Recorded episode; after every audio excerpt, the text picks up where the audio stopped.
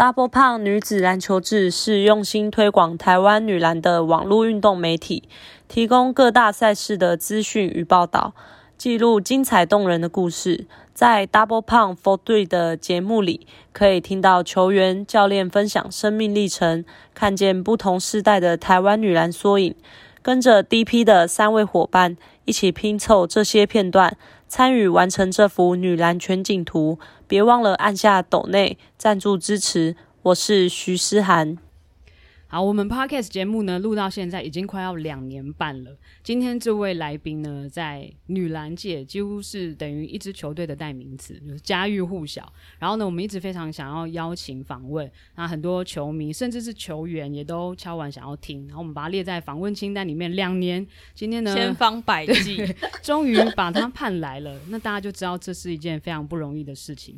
而且因为现在刚好时间是接近八强，所以也是密集的备战期，所以也非常谢谢他今天拨空来。那虽然我们常常在球赛的时候会碰到啊，好像常常有机会接触访问，但是呢，对于这个来宾本身，就是他有什么样的故事，其实一直都还蛮陌生的，就是感觉盖着一层神秘的面纱，对，所以也非常想要知道他是怎么样去打造一支。渲染力十足的球队，然后成为一个受到球员信任、爱戴、死心塌地跟随的教练。先让我们热烈欢迎北一女中篮球队教练小洛姐洛艳萍。大家好，我是北一女中的洛教练。被你们讲的我好像很神秘的感觉，超神秘的啊，真的很神秘啊。我很神秘吗？对啊。其实我觉得很感动，就是说今天有这个机会来这边受访，因为我觉得这群年轻人感动了我，这样子，因为他们在。球场上这样子默默的付出，而且呢都很诚恳的要求邀邀请我来参加这个节目，我觉得今天一定要来。啊，好感动哦，好感动！原来这群年轻人是我们。对，球场上我也是说要说球员，球员是你们，好感动哦，真的，这是谢谢洛姐，这是历史性的一刻，是我们这个兔年开春一大突破。你你你等下要把这一段剪起来重复播放，直接放在片头一直 repeat。对，那大家其实大家如果想到。小洛姐就会想到北一女，或者想到北一女就很容易会想到小洛姐，嗯、就是会把这两者很理所当然的，好像画上等号，感觉好像小洛姐是在北一女长大的。对，那小绿绿其实，在 HBO 是一个蛮特别的存在，就是不管是哪一年哪一届，他们在场上展现出来的那种拼战，还有团队的精神，都很容易圈粉啊。就是就算你不是北一女的校友，你都会很想要跟他们一起喊那个校呼，就是会完全的融入。为天为大，每个人都喊，每个人。大家都会背，大家都会背。那当然，其中很重要的核心人物就是小洛姐，所以今天呢，就要来跟着大家一起来认识你没听过，我也没听过的小洛姐。可能很多人不知道小洛姐是来自来自花莲，对，然后可能也很多人不知道小洛姐曾经是国泰女篮的球员，很多很多人很很讶异，也就是有些人知道之后，就是我相信今天这集播出之后，应该也很多人会就是。吓一跳，说原来小洛姐曾经是国泰女篮的一员，是那是在花莲被发掘的这个明珠嘛？听说从小就是运动健将。我其实接触运动应该是在国中二年级的时候，很晚呢、欸，很晚，算是很晚。接触运动吗？还是接触篮球？接触篮球，嗯、然后运动其实，我觉得我。有运动能力，应该是小时候在海边捡石头造就出来的。海边，我觉得我长会长得比家人还要高的原因，应该也是因为，呃，国小四年级以前都是打赤脚，我喜欢打赤脚。对，不管上学，一定把鞋子挂在那个脖子上，就像就是电影剧情里面那种鞋子挂在脖子上，然后走路去上学的。然后玩耍也是一样，都是打赤脚这样子。我觉得应该是这样子 造造就。所以现在如果小洛姐把鞋子脱下来，可能脚上会有就是一层就是厚厚的这个。还真的，以前 还真的还蛮多的。对对对。我们现在进到这个呃 生活冷知识时段，当你的脚可以呃什么脚踏实地的接触土地的时候，还有踩这个石头，海边的石头，还有捡石头，会长高哦。为什么捡石头会？为什么会捡石捡石头是玩吗？嗯，就是我们家是以这个为生，捡石头就是造景石，白色的造景石。嗯、对，你想要从海边捡这个石头，然后再把它运回来到我家门口，这样子大概要两百公尺的距离。所以我觉得我以前大家也会以为我是一个运动选手，因为黑黑的，然后又壮壮的，然后力气也不小，所以大家会以为我从小就在运动，其实没有，我就是在海边这样子。那石头是很就是很会很大颗吗？就是会它的重量是会很重的吗？还是有不同的？累累累积起来，我们会有用一个篮子装起来，但一篮如果装到满，大概是五十公斤。那时候那时候五十公斤，那时候年纪小，如果把它扛上来，一次要扛五十，当然是不可能，所以就一边二五一边二五，然后这样扛上来这样子。哎，对老实说，我 有点带把怂，我就第一次知道说，哎，原来造景石不是工厂做出来的，是人从海边海边这样捡捡回来，用扁担这样挑上来。因为我们那时候没有办法挑，所以挑的那个重担是在我爸爸跟我妈妈身上。那我们小孩，那我又是老大，所以我们就必须要帮忙去做这个运输的工作，这样子。一边二十五公斤，那非常非常的重，就是对一个国小生来说很重，非常非常重，从小就在做重做重量起来。对对对对对，我觉得太难太难想象，因为之前在可能就是有一些报道里面会写说，可能小洛姐国小的时候就还蛮有运动的天分，就是可能比如说田径啊或者是什么，你都有参加过一些，所以其实没有，你就是都在海边锻炼你的锻炼体锻炼的体力肌力，对对对，还有那个重重量这样子。当然我没有去参加比赛，但是我没有受过任何训练，我们一去就是嗯、呃，比如说丢铅球啦，比如说跳高啦。跳远啊，我们都有参加，但是都没有受过正统训练。全天然的运动选手，天生就直接去他 就比赛。洛姐自己训练，他一边提二十五公斤，然后 两百公尺这样子的，来回，已经在奠定那个功力。但那你怎什么时候？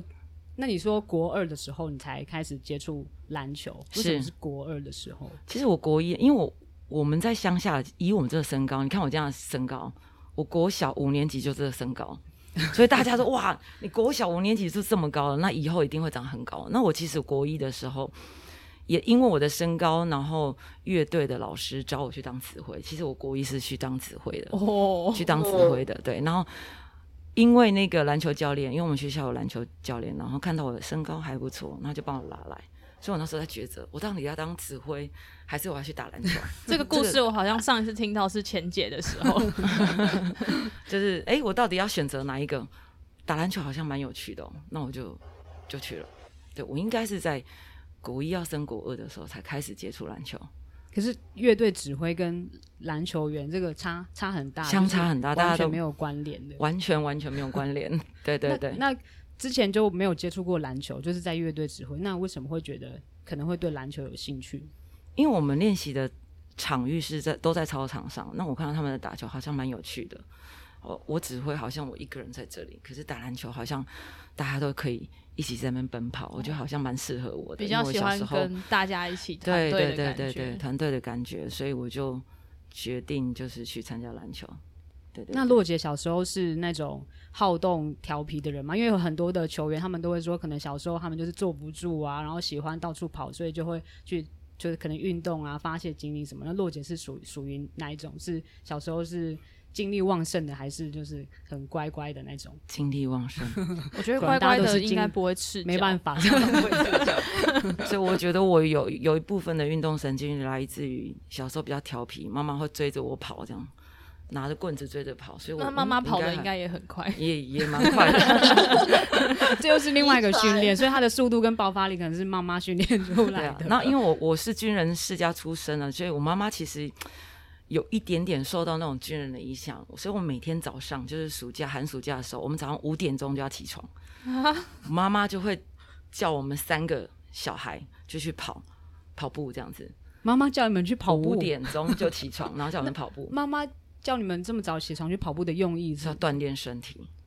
对，所以就叫我们这样每天。你不能说是没接受过训练的运动员，因为你从小教练是妈妈，对对对，只是说不是正规训练，但其实默默的你都一直在锻炼自己的身体，就准备为这个运动这样子。应该很少有那个国小的运动员每天早上五点就起床去跑步。哦，我想我今天会有这样的成就，应该感谢我妈妈。可是那时候不会抗议吗？就是那么小，然后那么早要起来，然后跑步也不知道要要为什么要跑这样子。确实不知道为什么要跑，所以我们三个人就很皮，就睡在路边。就我妈妈说：“嗯，怎么去这么久？” 然后后来就跟踪我们，发现到我们是睡在地上。于是乎，像我妈妈就是三个小孩睡在地上嘛。所以从此之后，我妈妈就开始就跟着我们跑，就骑她骑骑脚踏车或者骑摩托车，然后追着我们跑这样子。这真的是在练一个，我觉得太难想象了。我觉得现在就是可能很多洛姐的球员都很难想象，就是洛姐小时候是这样，五点就起来跑步，然后还偷睡在路边。哎，那要是一个很完了完了，我的球员被发现了。先先禁止他们使用手机，直到那个冠军赛结束，还不能听，对对，联赛打完才可以听，好好好，才可以听这一集。我说那要是一个很长的距离，你们才有机会可以睡在路边，就是你妈要你们跑。的，那个，因为我家住在海边嘛，那刚好我们家旁边就是一九三路线，它是不是这么直？所以我们刚好在个转弯处，哦，刚好就躺在地上 睡起觉，太累了，好辛苦，好可怜的画面哦。三个太累的小孩，一大清早就睡在路边，还光脚，对，光脚，我们是光脚跑的。天哪！那时候就是去打篮球之后，后来是怎么样被就是发掘，然后就是到国泰去的？其实我们那一届的身高身高还算蛮高的。那我不是最高，最高还有一个钟怡娟。那他已经呃，他现在走了啦。那但是呃，那时候我们那一届那一批球员其实确实很高，然后打得也还不错。然后因为这样子，然后当当时候有一个国泰的一个学姐，她本来是在国泰那边训练，因为家里有一些状况，所以她回来华联这边帮忙家里。她一个礼拜会到我们学校来帮我们。训练，因为她是一个非常热忱、喜欢打球的人。然后因为他的关系，把我们引接到球队去参观、去训练，这样子。我们也是因为这样的机缘，然后进到国台的。对，嗯，然后就等于是开启选手生涯。就国，所以国二就到北部去了吗？应该是说国三、国二升国三的时候，我们我的学籍是在新城国中，但是我是寄读在。淡水国中，因为那时候的国中是跟国泰是跟淡水国中合作的，所以我那时候是寄读在淡水国中，然后在国泰训练这样子。是还不是淡商嘛？那时候是就是毕业的时候，你们是去黎明吗？黎明工专的时候？呃，黎明前身，我那时候应该是淡江中学，嗯，然后之后我去应该是前姐那一届，就是前姐是我上上届嘛。呃，才去黎明工专的。之前我去的，我当时候国中去的时候是在丹江中学。对，前姐是你的上上届，所以你们可能比如什么高一、高三还有，有搭到吗？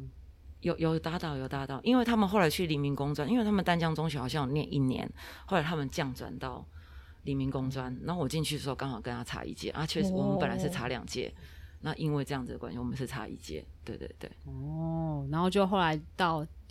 再上去就是文化大学，文化大学，对对对，没错。那洛姐，你的球员生涯是，就是你那时候打的是什么位置？我那时候打的是一号、二号的位置，对。然后，那，那你那时候在当选手的时候，你的你的球风、你的风格，在场上的风格是什么？我觉得我是一个防守型的球员呢，不是一个进攻的球员。对对对，嗯。那那时候在国泰是不是？呃，球员的生涯不算是很长吗？打打到大概什么时候？你是说你，你的选手生涯就是大概打了几年？应该有十年。我应该是在大三升大四的时候，因为脚受伤，那我觉得我应该要有其他人生规划，所以我就从里面离开。大概有十年的时间是留在球队里面的。对。那时候国中就是到北部去，然后开始接受正式的训练，然后十年的选手生涯，你觉得在这十年当中，你受到的训练，或者是有什么对你的往后的人生有什么样的启发吗？或者有打下什么样的基础？嗯，其实我觉得我刚开始去的时候，因为我起步比较晚，因为我进去的时候，我发现到很多球员都在国小四五年级就开始做训练了。其实大部分都是这样，除非你今天有。特别好的身材，你可能国中就被拉进来重新训练，要不然以我这个位置，通常都是国小四五年级就已经开始从事训练。其实进去的时候蛮挫折的，因为我确实球技比别人差很多，因为我起步的很晚，然后训练的过程也不是这么的正规，所以去到那边确实很辛苦。那所以我就一直不断的要求自己，那既然我球技不是最好的。那我一定要有一项是特别好的，所以我把我希望我的体能是最好的，所以我在球队里面我体能是最好的，对啊，所以我啦、高慧文呐、高敏琪啊，我们三个人都是在体能很好的状况下这样子，所以我们就一直互相的勉励自己。我觉得，所以影响到我的，就是说我不管今天你的出身是如何，你的球技是如何，你的球龄是如何，我觉得我都一直会用这样的方式来鼓励球员，就是说你不要觉得说你的起步完，或者说你哪里差，但你一定有一项是特别好，所以你一定要把你那一项。特别的东西显现出来，所以我的球队里面，所以我就希望他们的角色是很清楚的。你的定位是什么？你的优点是什么？一定要很清楚的，让大家都都知道，然后让它凸显出来。对，我有回去重看了一次，我们就是之前。去北一拍洛姐的影片，然后那个时候那支影片里面韶彤还在，然后他就有讲到说他很感谢洛姐，因为他觉得不是所有教练都会给像他这样子是乙组出身的一个球员这种、嗯、这种机会。嗯，那今天在听了洛姐的故事，就觉得更可以理解，因为你本身当初可能就是像这样子的一个一个位置，可是你在里面很努力去找到自己的定位，可以做什么事情，嗯，这样。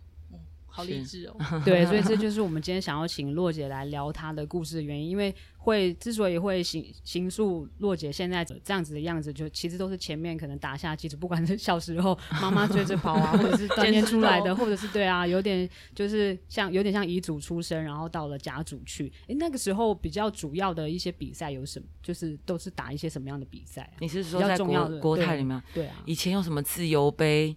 全运以前不叫全运会，应该叫做总统杯，还有一些联赛啊什么的，然后城市杯啦什么什么这些比赛都有参加过。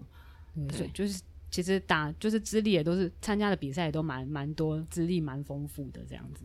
呃，因为国泰啦，因为在国泰的那个体制下面，哎，还有打过琼斯杯。哦，还有打过琼斯杯，哦、对对对。那时候说大三升大四的时候，因为受伤，那时候是受什么样的伤？嗯、膝盖，因为我的膝盖的那个半月板有点破裂，但我不想再动手术，所以我就决定，我是不是应该转换一下跑道？对，所以也是算是决定的蛮，就是蛮快的，就是可能就当下马上就。下定这个决决心，应该是受伤半年了，因为我在球队里已经有动过两次的关节镜了嘛，对，所以那时候觉得好像状况没有好转，那我觉得这样子好像伤一直没有办法好，我觉得会有点耽误，所以我就觉得我应该换个跑道去做自己想要做的事，这样子。我就感觉那个蛮果决的，就是没有经过太久的犹豫，或者说再再可能放一阵子看看会不会会不会有机会好，这样就赶快就决定可能就不适合，就赶快换跑道这样子。是。可是那时候洛杰一开始打球的时候，你有想象过可能自己的选手生涯会你会希望达到什么样的目标吗？其实我们那时候一开始进去的时候，其实对这个环境是很很很很喜欢的，因为我们。出生在一个很贫穷的家里，然后来到那边，所所有的配备、所有的环境都是很好的。那当然，我们是希望就是说能够打到国手啦，或者是说在这里我们可以就是打到退休啦，或者是达到我们想要的目标，这样子我们才退休。那也没有想到说因为受伤这个状况，所以就离开了球队这样子。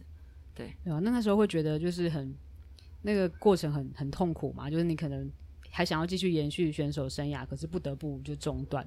其实还蛮痛苦的，因为那时候学姐也有劝我说：“啊，你是不是就是继续留下来？”那但是我觉得说，那个痛已经是我没有办法去承受的了。那有时候就是因为这样的没有办法完整的呃受完训练，然后也没有办法有个很好的表现，所以我就联赛一比完，应该是大专杯联赛比完，大专杯比完。我就跟球队提出说我，我我想离开这个这个讯息，这样子。那时候要离开的时候，你在考虑转换跑道的时候，有哪几个不同的选项吗？你说离开吗？那因为当时还没有完成学业嘛，其实很茫然。因为呃，选择打球，那一股脑的都就是想要继续打球，没有想到说后续要做什么事，只是想说，哎，我我如果继续打球，又不能表现的很好，那我是不是可以？换个跑道，然后呢，去找一下，去规划一下自己的人生。那时候要规划的时候，有想说可能有哪几个可以去做的事情吗？呃，那时候其实我还蛮想去接触那个，有有有几个老师有也请我去帮忙，就是当那个健身房的教练。那个时候就有就是健身老师，然后或者是那种俱乐部。已经开始在找了。那时候也有去应征过了，对，那也都确定可以去了，对，是。然后后来又有一个同学介绍我去，就去当老师，代课老师。那我我觉得好像也可以试看看，因为从来没有想过说要当当老师。然后后来也就去试了，就哎还蛮有兴趣的，就想说我是不是以后也可以当个老师这样子。那时候就是北一女了吗？还是也有其他？没有没有没有。我那时候是一毕业之后，我就去那个桃园的自强国中代课，我代课了两年，在那边当内力吗？内力 桃园人，桃园人醒了。你家旁边？对，他是内力，哎，在内力，内力，对对对，内力自强国中代课了两年。那因为在这两年过程当中，呃，我觉得哎，我真的还蛮想当老师，可是我那时候是没有教师资格的。那所以我就想说，那我是不是因为在球队里面可能书读的没有很多，那我想要直接去考试可能也会有点困难，所以我就停，就是呃没有工作一年，去补习街，去衡阳街补习。我报名了国中国中的教育学程的老师的考试，跟国小老师的教程考试的的课程。我决定一年让自己可以考上这个学校，这样子。然后我的同事他刚好是北一女中的校友，然后他是体操国手，然后他他也刚好他从呃他在呃自强国中，他想要转职回来北一女中，然后他回来，同时我也是在呃衡阳街那边补习，然后他就觉得说，哎，我们学校好像有球队哦，那你要不要来帮忙一下？那也是透过蔡伯龙蔡教练，然后呢也让我进到这个球队里面来帮忙。然后我一边补习，然后一边在托儿所打工，然后呢一边去看一下球队的状况，这样子。一边在托儿所打工，对，因为突然又蹦了一个，因为那时候应该应该怎么讲？就是说我那时候补习是下午跟晚上，然后我那个同事就是说，哎，托儿所这边有一个打工的机会，你要不要顺便来打工？然后呢晚上去补习？我说好啊，那就去帮忙了一下这样子。然后学校老师也有听到我说，哎，他是。球队出身的，那是我们也有球队，那刚好你来帮忙一下，那我也去看了一下球队，这样子，所以一年以后我就开始跟着这个球队，然后也考上了那个就是呃教师资格，然后我就一边念书一边工作，然后一边看球队，这样子。就是一人分饰，等于分饰三角，这个时间分配就是管理要做的，要做的很好，因为你就是做很多事情。在托儿所打工要要负责什么？要照顾小孩吗？是对，做一些行政，就是可能陪小孩啊，上课啦，嗯、呃，上厕所啦，帮他们安排一些事情，这样子很可爱。就是两岁左右的托儿所，我觉得非常非常可爱。对啊，是啊。刚露姐说，就是你先去国中代课，带了两年之后，然后你就觉得好像对当老师蛮有兴趣。那是什么什么样的原因？是你在教课的过程当中，或是跟学生相处的过程当中，让你觉得你好像还蛮有兴趣当老师的？其实我我觉得应该是说，我我们那边的小孩子其实很多隔代教养，在那里那边很多隔代教养，所以有些小孩子不喜欢念书，所以呃，所以呢。第八节课有一个辅导课，然后呢，呃，我刚好那时候是副生教，然后呢，很多老师就干脆把这些不爱念书的小朋友丢给我，因为我是副生教。然后想说这些小孩子到底要干嘛？举手发问，什么是副生教？就是生教生生活教育生对生教组长。啊，对对对对对。哦，对对对。然后，哦，我就我就当了副生教，然后想说这群小孩子到底要干嘛？哎，那我的专长是篮球啊。那我带他们打篮球好了，那我就组了一个篮球辅导课，然后呢，把这些小孩子串联起来，然后一起打球，然后呢，分等级，你如果好的，你就可以上球场。反正我们就是做了一套这样的训练。我发现到越来越多人了，我那一个班大概有四五十个人，而且大家都非常非常认真，因为他们想要，呃，因为我们分级嘛，大家都很想到 A 级，因为你 A 级你才可以拥有全场打球。然后，所以他们就很认真。你在西级的人，你就必须要把投篮投到什么样的标准啊？上篮要到什么样的程度？这样子。那我们也组了一个校队，我们也去参加比赛，这样子。那我觉得，我看到这些小孩子的改变，他们不再抽烟了，他们会很 focus 在这个篮球上面。诶，我觉得这个篮球好像对他们有些改变，因为是他们喜欢的，他们愿意去做一些改变。他们不会想要去打架，他们不会想去找时间就是抽烟这样子。我觉得他们会为了因为篮球想要放弃一些不好的习惯。我觉得这个也是让我觉得我想要当老师，我想要当教练的一个原因。对对对，就是感觉看到他们的改，因为你的投入，让看到他们的改变跟成长，觉得很有成就感。这样子，对对对对对。哦，所以从从那个时候，其实洛姐就开始有点在实验，就是在建立自己的可能以后当教练的一些策略跟方法。因为你还有帮他们分级，这个是你自己想出来，就是要这样子这样子做的吗？嗯，对，因为人第一个是人数很多，然后第二个就是说，有些人就觉得老教练为什么要练这个？我为什么要练这个？哦，我就上去比赛就好了。那我说不行，如果这样子大家都想比赛，不想要练基础的东西，我就想说怎样做才可以让他想要去练这些基本的东西。所以我就想出来用分级。你如果没有到，你看你就是没到，你就不能到 B 级。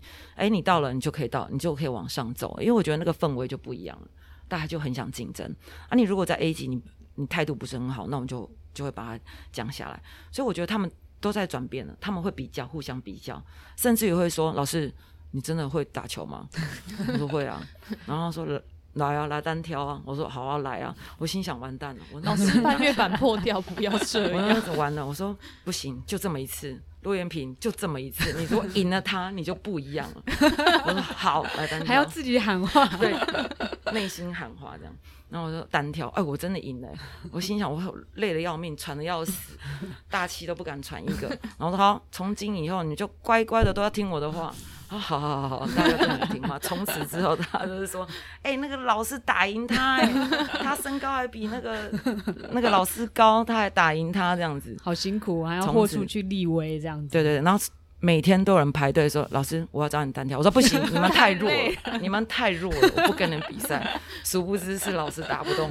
先打一个最强的出来，最强的可以跟老师打。对对对对。那那时候参加的是男生女生都有吗？都是都是男生，都是男生，都是男生。对对对。是，后来就因缘机会到了北一女去，是所以一开始到北一女也是边边开始代课，然后边考试这样子。这样边代课边考试，但那时候就有开始在帮忙带球，看就是带球队了。有，就是呃，托儿所玩的第二年我就开始了，就是跟着球队这样子。那时候就是就是甲组，就是那时候就是甲组，我去的时候就是甲组了，因为刚甲组大概两年左右，对，第三年我进到那个球队里面去。等于洛姐，你真的待的第一支球队，就是刚刚那个是课后班的话，现在北一是一支球队，等于你带的第一支球队，你就带了一直到现在。没错，好专情哦。对，那前面就是前面大概有十年的时间嘛，是助助理教练的身份，就是可能跟着蔡伯龙教练旁边帮忙协助这样子。但是，一开始，因为我看我有看到有一个，就是刚好在查资料，有一本书还蛮特别的，就是那本书叫《用爱解冻》，然后他是在写二十篇渐冻人的故事，然后里面就有提到有一位北医女的同学，她就有特别提到说小洛老师对她的照顾，然后那个时候好像她说小洛老师是适应体育教师，然后是教游泳。对对，然后他就是对小罗老师印象非常的深刻，然后因为他说你给他一对一的教学，然后让他对体育课有了就是重大改变，因此爱上体育课这样子。嗯，所以一开始进去的时候还有就是在教游泳。呃，游泳，嗯，我们体育老师本来就是什么课都会教嘛。嗯、然后当时候，嗯、呃，刚好有一个适应体育，那我不只教他，因为还有其他的学生，因为他比较特别，因为他是渐冻人，他几乎是。呃，生活上是没有办法自理的，他手是没有办法抬起来的。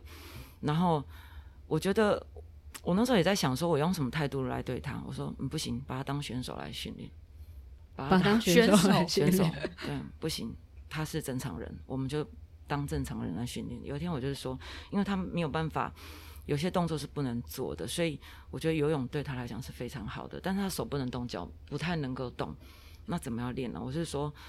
我们的目标，我们放在游完一百公尺。他说什么？老师，你开玩笑吗？我说真的，我们试看看。然后我说第二个，我们来跳水。老师，跳水？你说真的吗？因为他的手是完全没有办法抬过肩膀以上的，然后他是坐在长期必须要坐在轮椅上的。然后我们就这样子慢慢慢慢慢，但过程当中我们也会有些争执，他会觉得说老师你太严苛，我说不行，就是就是要做。然后他甚至于他颈椎是没有办法往上抬，我们就先训练他的颈椎，训练手，然后到他真的可以自己跳水，然后他可以自己翻身换气，有然后有然后再自己翻身，这样我们是一点一滴这样子训练上来的。对，那我觉得这个过程我觉得蛮有趣的，其实也鼓励到我，就是说。其实有很多事情是是可以做的，我觉得学很多人都是有这些潜能可以做去做发挥的。我们就是不要设定，就是说你只能做到这样啊，你就是这样。那我们为什么不能去挑战？失败其实没有关系。我一直一直跟他这样子鼓励他啦。对，是 对，因为这故事还就是还蛮感人的，对吧？就是看到他的那个分享，然后就是洛姐就是跟他。一对一教学的那个这个付出，所以洛姐，你本来就是一个很怎么说啊，就是很很有很有爱，然后很愿意就是投入付出这样子的这样的个性的人。呃，其实其实一开始应该不是吧？那我就觉得说，什么？我应该是说我接了那个教练之后，我就是一直催眠自己，就是一直催眠自己，就是说当教练。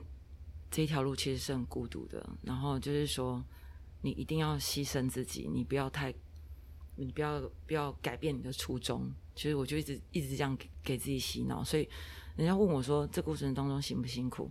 嗯，我说不会不会辛苦，因为我已经有心理准备。然后而且我也觉得，在球员身上或者学生身上，你会看到他的改变，那个改变可能。不是这么明显，可是我觉得只要一点点改变，其实我就很开心了。这就是我的初衷，我想要他有一些不一样的历练，不一样的成长。我觉得这样的成长对我来说是一个无价的。对对对，对，就是难怪，就是只要给洛姐教过的人，大家都就是非常非常有感，然后都会就是对洛姐非常的死心塌地，每个人都就是很很爱洛姐这样子，因为就是洛姐就有这样的这样的一个魅力。那那时候后来当上当上总教。那时候是怎么样去，就是接到这个总教练？那是就是蔡伯龙教练，他就退休吗？还是？呃，他是后来就转职到那个北交大去了。哦、对，对，对，对对对。然后后来我就接上了这个总教练的职位，这样子。对。那那时候本来就是有心理准备，说要会要接，还是那个是蛮有突突然的这样？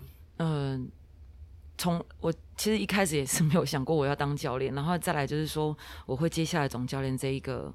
这个状况，那我我当时候接的时候，其实我也还蛮惶恐的，就是说也蛮突然的，就是说我我从来没有就是说独当一面去接这个球队，然后而且我觉得很多人都很关注这个球队这样子，然后后来我就到底要接还是不接？后来想说好吧，接，那就给自己两年的时间，把这个球队重新的整顿一下，这样子，对，其实还算蛮突然的，对。你就给两年的时间，然后的确就是在第二年的时候就带他们拿下第一座冠军。对对对，没有想到就是说在第二年呢，我想说第两年的时间重新整顿一下，就是球队里面的一些我想要的，就是说理想的那个那个状态这样子。对对、哦，所以原本可能是两年时间，然后可能第第三年开始慢慢有有成果这样，结果没想到第二年第二年 对直接冲到最高，就是嗯、完了以后嗯目标嘞。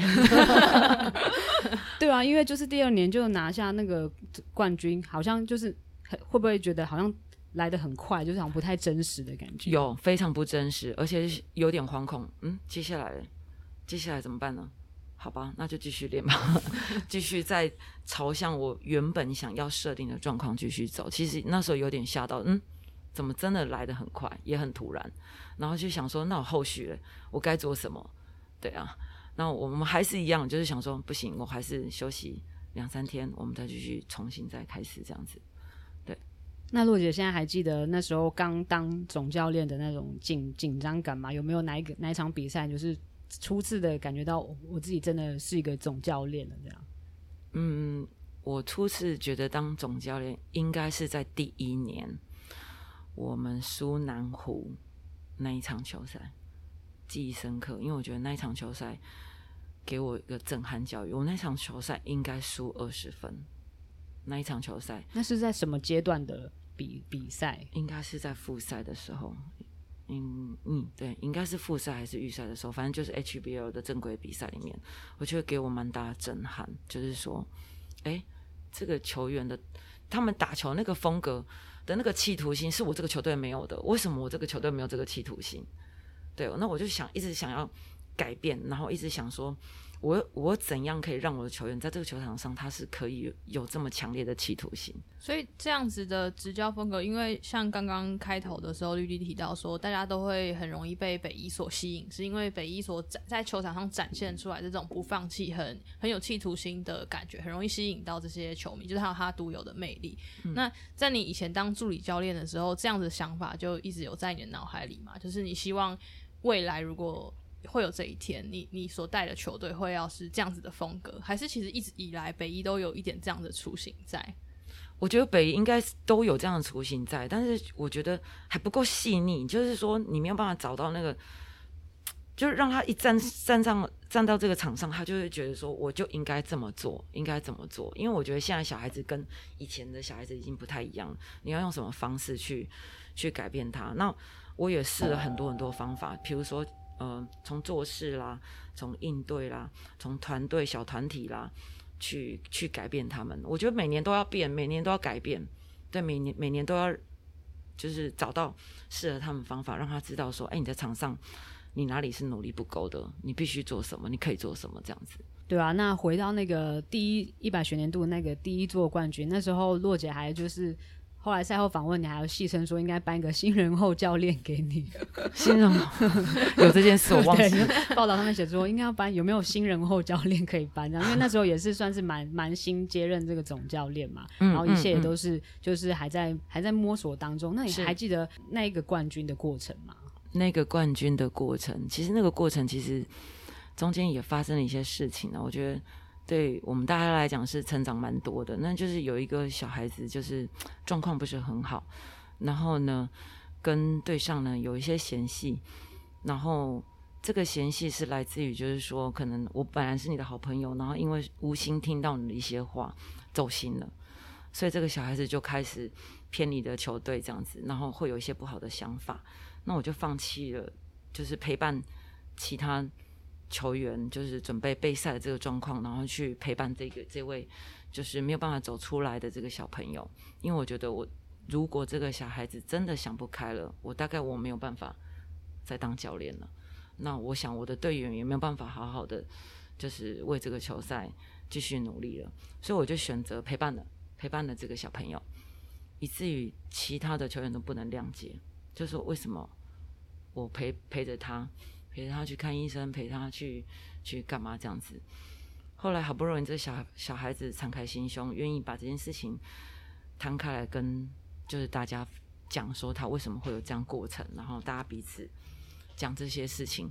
后来讲开之后，大家就可以谅解了，然后我们就站在同一条船上，然后继续努力。我觉得这个过程当中给我启发很多。其实其实每一个小孩子里面都有他自己。不同的世界，那我们怎样？我们是当大人，我们是当教练，我们是当老师的人，如何让他敞开心胸去面对这些事情？我觉得是非常重要。所以在往后的执教过程当中，其实我就会一直想要，就是做这一块，让他就是说，哎，敞开心胸去接受很多事情，去挑战很多事情，去展现自己的那个那个不一样的地方，这样子，对。是，我觉得这是洛姐，就是让人家觉得很很感动的地方，就是因为你都会去关注每一个球员，然后会感觉是用就是感同身受的立场去，就站在他的立场去想，因为很多时候像前面其实听到。就是从国中开始，就是可能带那些所谓的问题学生，然后或者是到一些比较困难的学生，其实其实洛姐都不怕那个困难跟挑战，或甚至是会往那个困难跟挑战去，因为很多时候可能有一些老师或者是教练碰到一些比较有问题的球员或学生，可能会觉得那比较是他们的问题，那可能就没就是可能会放弃或者是把他们可能排除，嗯、但是可能洛姐就是反反其道而行，是直接去深入他的核心，看看。他到底他的问题是什么？然后试着要去帮他解决这样子的问题。嗯、对对啊，在跟球员相处的时候，就是你的你的秘诀是什么？跟就是你都用什么样的心态跟身份？对啊，你觉得跟他们相处最重要的是什么？球场上我是很严很严厉的教练，其实私底下我就像朋友，可能像又像妈妈又像朋友。那我其实私底下是不是这样这么严肃的人？我是很喜欢开玩笑的人。那球场上我就是很非常非常严严格，严格到就是说你这个球不能掉，掉了以后我们可能就会怎么怎么样处罚，或者是很严厉的对你这件事情。那私底下我们就不太，我因为我喜欢跟小孩子聊一聊，就是你说的这个内心的事情，因为我觉得这一块其实是是嗯，应应该说我很喜欢去探究他们内心那小块的秘密这样子。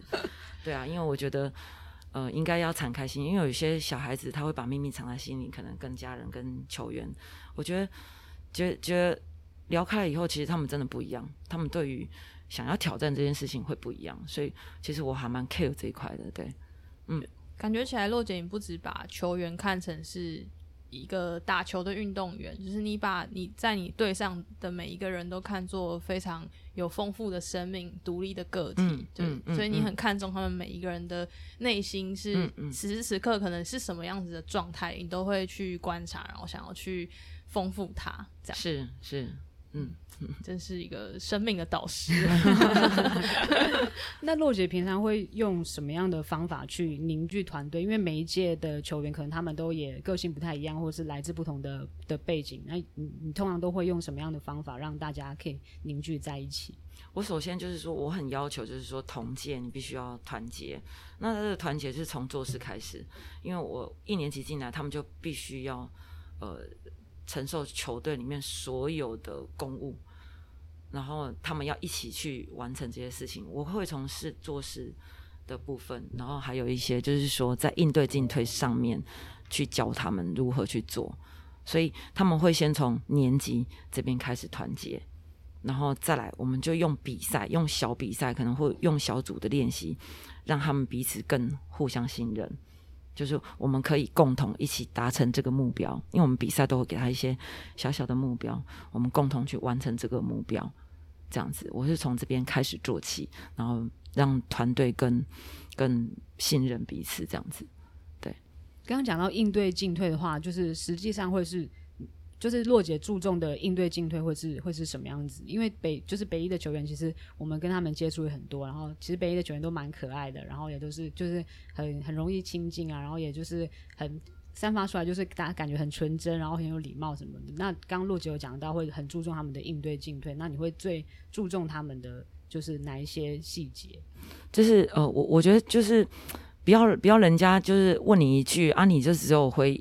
一句而已，我觉得你要想一下，就是说，我我一直跟他们讲说，你要高规格去对待别人，然后你也不要就是说，呃，去分他是他是谁，他是有钱人，他是什么，我都我觉得不要。我觉得你就想一下，就是说，我们怎样可以让人家听起来跟你对话的时候是很温暖的，然后或者是说，我们可以想到怎样可以呃做到更好这样子，比如说我们。练习，或者说别人来，那我就问他们说：“嗯、你觉得他们来到这边，或者是我们在办比赛，你觉得他们来这边比赛的球员，如果你去别人的学校，你会需要知道什么？”那所以那个比赛的规划，或者是说我们学校三对三啊，或五对五的比赛，我就会让他们去筹划，让他们去想，如果你以一个选手的角度，你来比赛，你需要什么样的协助？我觉得他们是从这里去观察的，他们就会想到说，哎，他们来，他们会知道说，想要知道说厕所在哪里啊？我们学校男厕最难找，那我们就把这个。就是动线弄得很清楚，哎，我觉得这就是他们的成长。我就说，对，你们就是要从这些细微来做一些改变。那当然还有就是说，你到一个球场去比赛的时候，那我希望知道水在哪里啦，或者是说哪里可以热身啊，等等啊，怎么样规划这些？我觉得让他们去想，他们就会想到哦，别人的是需要是什么，而不是我需要什么。因为现在人都只想到我需要什么，没有想到别人需要什么。我是从这样子一个，比如说给他们一些任务，给他们一些呃责任，让他们去想想这些事情，这样子。对，我们今天又听到了一个这个北一女这成功的一个很核心的关键呢，听起来就是换位思考跟同理心，哦、就是从洛姐开始出发，嗯、就是一直是这样子。我刚才在心里赞叹这个换位思考，而且感觉从你以前带那些国中的课后班，其实。你本人就有在运用这个换位思考在这些小孩身上，因为你就会去想说他们要怎么样可以去接受要做这些基基本的训练，嗯、不会觉得乏味，只想要上场训练，嗯嗯、然后一直到你现在把这样子的换位思考也一届一届的交给你的球员们，嗯、他们要怎么样去设想，其实坐在他们对面的人需要什么，嗯、而不是只想自己要怎么样可以更好，这样。对。我突然想到之前韶彤说，因为刚刚那个小洛姐有讲到说，你很喜欢去探究，就是球员他们内心在想什么。然后呢，我记得之前韶彤就说，就是反正就是小洛姐只要一一看到他就知道他在想什么，就是直接眼睛可以可以看穿。然后就算他有什么事情，就算他没有。就是去跟你讲，你也会自己主动发现，然后你就会可能主动去找他们聊这样子。嗯嗯嗯。嗯，所以你平常就是都会很细心的观察，可能球员的一举一动啊，可能他们表情的变化，或是一些情绪反应什么的。会在球场上，其实球场尤其是打球的小孩子，你在球场上的表现，你就可以看出来他的个性，非常非常的明显。就是说，他跟团队之间的互动，也是他的处理球的情绪，这些都是跟他平常的。就是状态是不会差太多的，所以从这边观察就很容易了。因为我们本身自己也都打过球，也知道，哎，你这个时候为什么会这样处理？哎，你这个时候为什么会有这些情绪表现？对，那就从这里开始去去跟他聊一聊，这样子。好有趣哦！突然好想可以请洛姐举几个例子嘛？比如说，什么时候瑞珍是怎么样子的个性的人，然后或或者是他在场上就会展现什么样的样子？这样子，他是他其实就是那种。瑞珍他其实就是很替别人着想，我觉得有时候是太替别人着想。比如说，应该得分的，应该传球的，应该怎么样的，他就就是想太多。他常常因为这样想太多，然后就会在练习的时候，因为比赛上你是完全看不出来。他其实在练习的时候，他常常就会很低落，就是说我我角色定位到底是要在哪里？有一天我就问瑞珍，我说瑞珍，我们我让你打一下中锋。我让你打试一下中锋，你看一下状况如何，就就试试。嗯，他觉得还蛮好玩的。我说好，那那你再打三号，你不要当控球。OK，有一天他没有打，他呃他去打三号位置，我发现他站在那里不动。我说你为什么站在这里不动？我说我在等别人送球给我。我说你为什么要等别人送球给你？他说啊，不就这样吗？他说啊，我就我说 no。不，你我说你不可以这样子，我说你不可以这么做。我说你如果是你是一号位置的时候，你希望你的三号位置是怎么样？他说我希望他是可以移动的，他可以自己也找到机会，而不是等控球去。我觉得这样子的过程当中，也让我发现到说，诶，他其实其实是一个想很多的。那所以其实我会用这种呃互换角色的一个方式，让他去看到哎彼此之间问题，因为不是你想象中那样子。所以洛姐其实平常是蛮鼓励球员主动的去思考，或主动提出他们自己的意见或想法。会，我会让他们去提出，包含做事情也是。对，我会问他，我会问他说：“哎，你觉得需要这样吗？你觉得这样会比较好吗？”他说：“如果那个小孩子说我不知道，那我就会很生气。”我说：“你你来问我问题，你都没有先想好。”对，那他们也是一样，就是说他们在走这个位置或者在打这个位置都要想。我觉得他是可以跟我讨论的。我我这样做好不好？我说好啊，可以啊，不错，那就去做。我希望他是这样，而不是说没有经过讨论，没有经过实验，然后你就开始在那边很挫折。那瑞珍有时候也会这样子，他没有经过讨论，没有经过去实验，就开始很挫折。那我是鼓励小孩子，就是说，你就是经过实验嘛，我们就是实验嘛。你觉得这样不好，觉得这样还不错，觉得这样不好，我们都试嘛，我们就试，然后找到自己自己的定位，这样子。对，因为我觉得就是自主思考对球员来说是非常就是非常重要，特别是他们如果在高中时期就可以打下这样的基础，之后他们上了大学或甚至出社会之后，对他们来说都是帮助很大的。所以，对啊，这这点其实也是表现在就是北一的球员他们在可能表达能力上面啊，其实都是蛮不错，就蛮有想法。在就可能访谈的时候、访问的时候跟他们聊的时候，都可以发现其实他们都还蛮有蛮有想法的，就会觉得就是还就还蛮不错的这样子。嗯，对啊。那刚刚讲到就是最高峰冠军，嗯、但是呢，当然一定执教这么多年，一定也会有就是很多的不同的低谷。那那时候一百零六学年度，那时候没有进八强的那一次，我记得之前小洛姐也有说是对你来说挫折最最重的时候嘛，最重的一段经历，对，那个时候是怎么样走过来？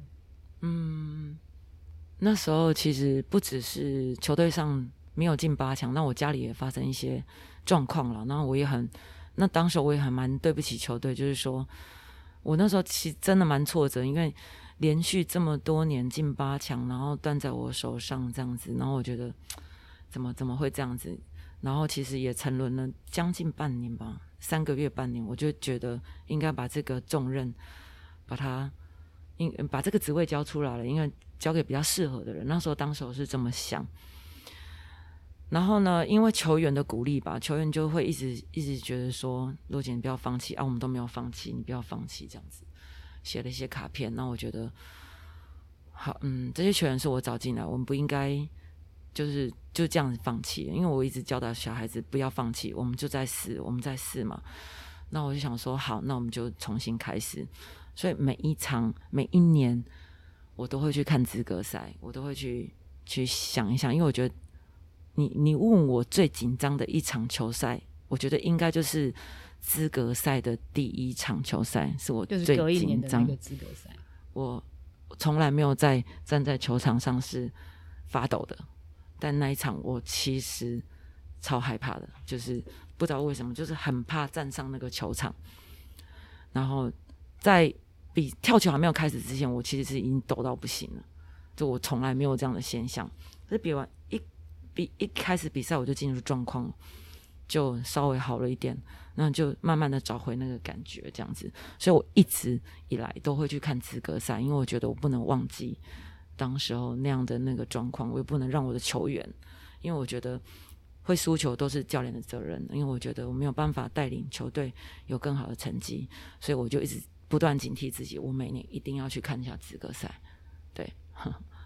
大家应该很难想象，因为可能对比较容易想象说球员可能上场了会就是紧张啊，或者是不知道就没办法进入状况。可是大家可能平常也很难想象，因为感觉就是教练永远都是做好准备，因为就是永远随时要运筹帷幄啊，指挥调度。大家可能没有办法想象说教练站上场也是会紧张，甚至是发抖的。那时候就是有球员，其他人有看出就是小洛姐的那个状态吗？还是你我伪装很好，我伪装的很好，应该我今天就不小心把秘密讲出来了。不能听，不能听，所以今天他们才，今天他们才知道这样。嗯，我记得那个时候也是到球队去采访的时候，然后小洛姐也有分享，那时候也是蛮感人的，因为就说虽然遇到那个那么大的挫折，一度也想要放弃，可是就是看到这些球员他们是有梦想的，你觉得自己应该要继续陪着他们这样子。嗯所以那个时候就是球员，反而是球员给你很大的力量跟鼓励。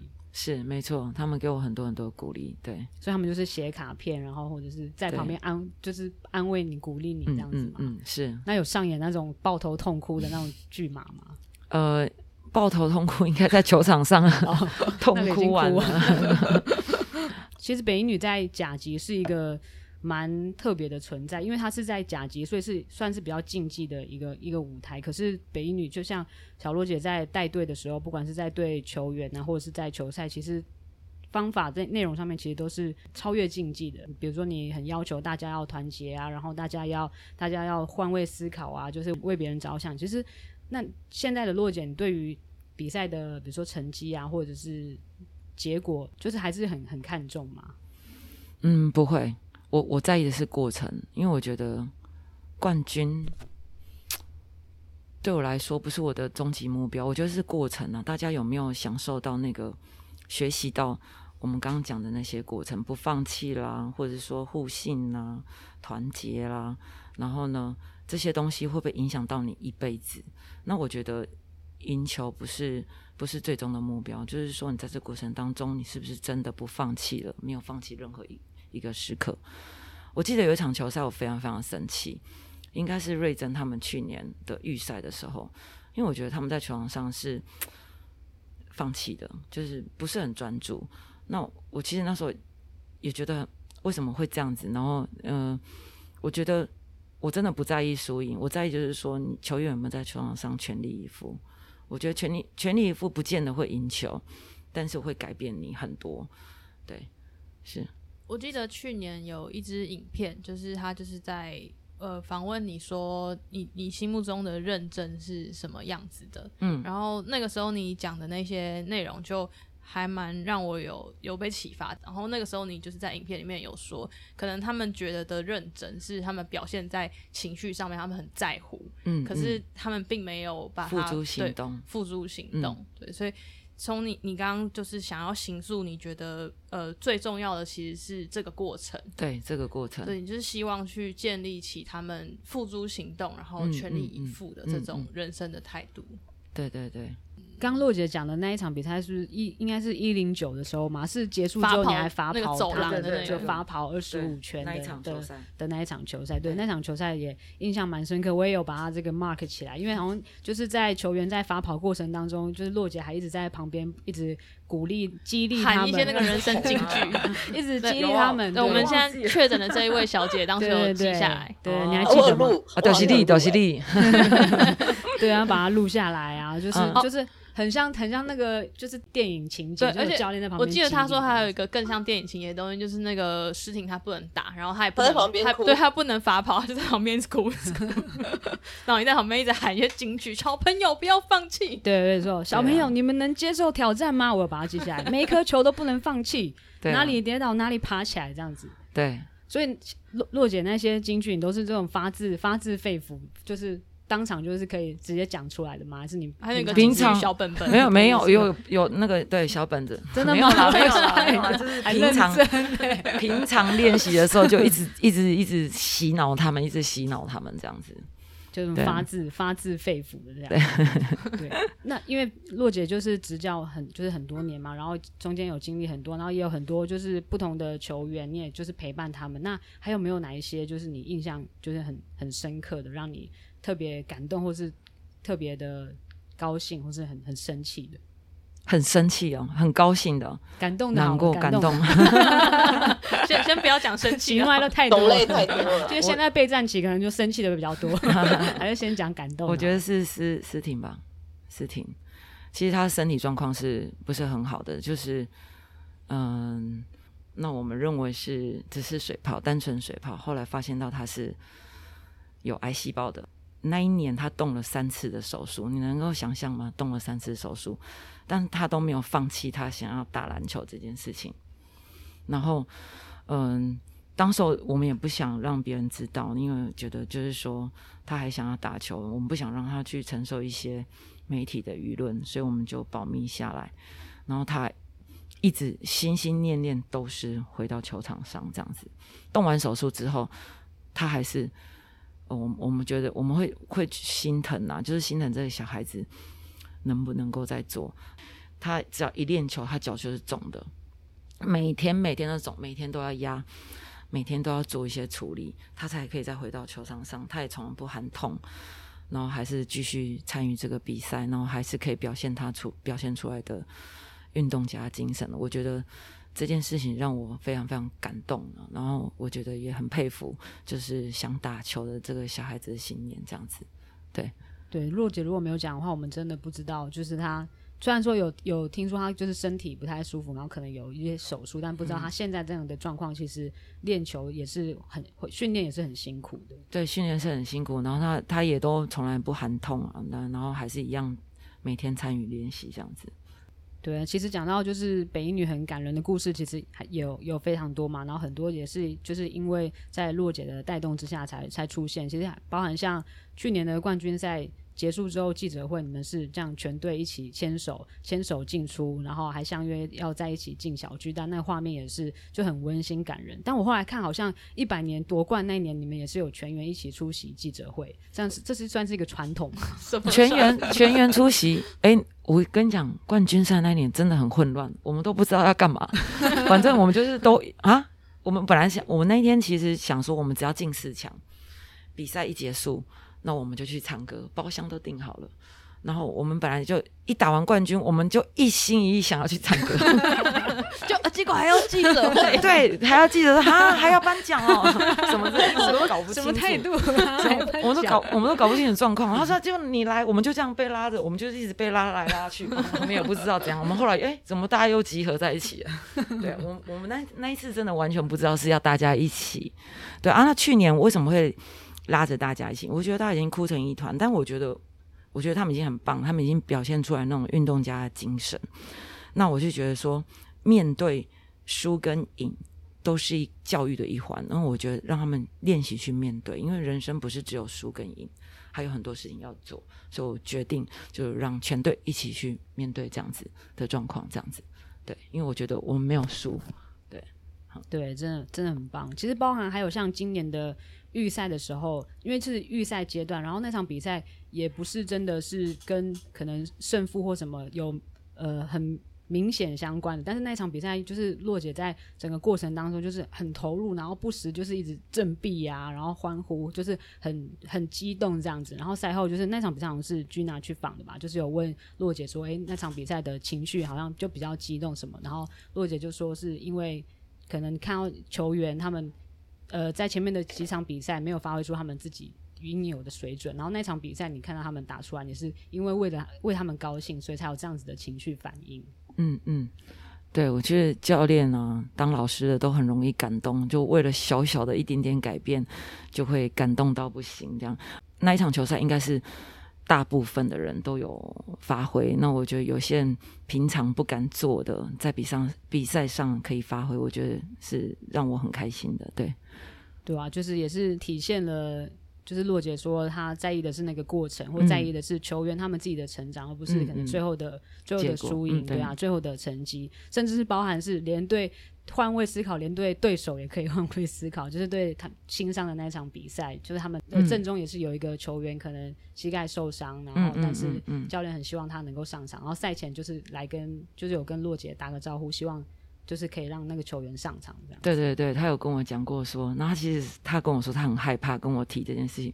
我说不会啊，因为其实我们都有经历过这样子，能够让球那个这个球场就是每一个球员都想要站上的球场。那如果说能能够让他站上去，我觉得是，我我我也会很开心啊。对，然后也帮他圆一个梦这样子。对，我说没关系，你就上来这样子。对对，后来我们就是把这个故事也有 PO 上去之后，就引起大家很就是很大的回响，就觉得这是一件就是很棒的事情，这样就是可以帮那个选手圆梦这样子。嗯、其实那那对于就是北一的球员来说，这样子的透过这样子的的举动，应该他们也是有一些不同的收获跟成长，就是可能对尊重对手啊，然后就是跟这个让让别人也可以一起来参与的这种过程。嗯，其实我那天那天比完赛的时候，我叫了一个暂停，然后有跟球员讲这件事情，我就发现到有些之前有受过伤的球员就已经眼眶泛红了。我说我们就帮帮他一下，就是说这球员刚回来，我不是在他跟我讲当下跟球员讲，是他上来的时候，我叫了一个暂停，我跟球员讲，其实有有几个球员眼眶是泛红的，因为他们应该也感同身受，因为脚也受过伤，每个人都受过伤，都可以理解这个过程这样子。对，所以那个时候你真的看到他要上场，然后你才喊了那个，因为他给我三一下，然后我就叫了一个暂停。对，通通常如果是在比赛过程当中，应该是不鼓励这样子双方这样子三印这样，可是因为这是一个特殊特殊的状况，特殊的状况，这个这这样子的一个三印也让那个球员留下了就是。这一生他都记忆很深刻、难忘的一个回忆。对，我永远没有办法忘记他那个纯真的笑容。就是、对，刚好就是我没有拍下来，就真的很可，就是很可爱。然后那个画面是非常、嗯、非常珍贵。对啊，就是不管是对他的人生，或者是对北一女来说，对我们来说也是一种很大的启发。对，我们最后想要请小洛姐，就是对今年的这批球员，有没有什么想要对他们说的话？不放弃是我一直以来希望他们做的，然后表现自己，然后呢，呃，不要因为说啊学姐是谁，然后你们就被框住了。因为我觉得每一个人都有他独特的潜能，我希望他们每一个人都好好发挥，然后没有什么压力，就是享受比赛，然后尽全力，这样就可以了。谢谢。对，送给送给今年的也是就是所有北一的北一的所有的球员，对啊。然后现在因为也是快要到八强的阶段，现在也是在备战期。然后听说听说最近好像备战状况还调调整的还蛮不错的。哟，听谁说呢？哎，有那些 有没有？就是就是稳稳的调整自己的状况，对。对，不过反正不管怎么说，就是最重要的就还是那个过程，然后团队大家一起努力的这个中中间的这些感情啊，大家的凝聚力啊，然后每个人的每个人的成长，就是小罗姐希望看到大家展现出来的东西，大家展现出来，这样子就是、嗯、就是最棒的，最棒的，对，对就是最棒的。今天非常谢谢洛姐来跟我们分享她的从球员，然后呢一直到 教练，从还没开始当球员，从还在 海边捡捡石头的时候，我觉得这太精彩了。赤脚捡石头那个画面，我现在就一直脑中一直浮现那个赤脚捡石头的，的那个画面。下次带你们一起去。然后我家离海边两百公尺，那你等于是看着海长大的，是看着海长大。哦，对啊，对对对，那感觉那个视野跟心胸是就整个是不一样的，是不一样的。对啊，很很辽阔的。对啊，对吧，非常的谢谢洛姐来跟我们分享这今天这个故事，我们听的也就是非常的享受。对，我觉得洛姐还要再来一集，感觉好像。还不够，对不 对？对啊，我现在是怕怕他太累，所以我们先暂时时间已经超过一个小时。但我觉得真的还有很多，包含跟球员的相处啊，这个过程当中还有很多非常很多感人的故事是可以挖出来的。但是没关系，我们就在这边先留一个伏笔，卖个关子。下次呢，我们一定希望不要再等到，希 望不要两年后见。他说不要再不要乱讲。希望呢，很快的我们就可以再邀请洛姐来跟我们分享更多就是感人的故事。那我们今天谢谢洛姐，谢谢大家，谢谢。今天就到这里喽，大家拜拜，好了，拜拜，拜拜。拜拜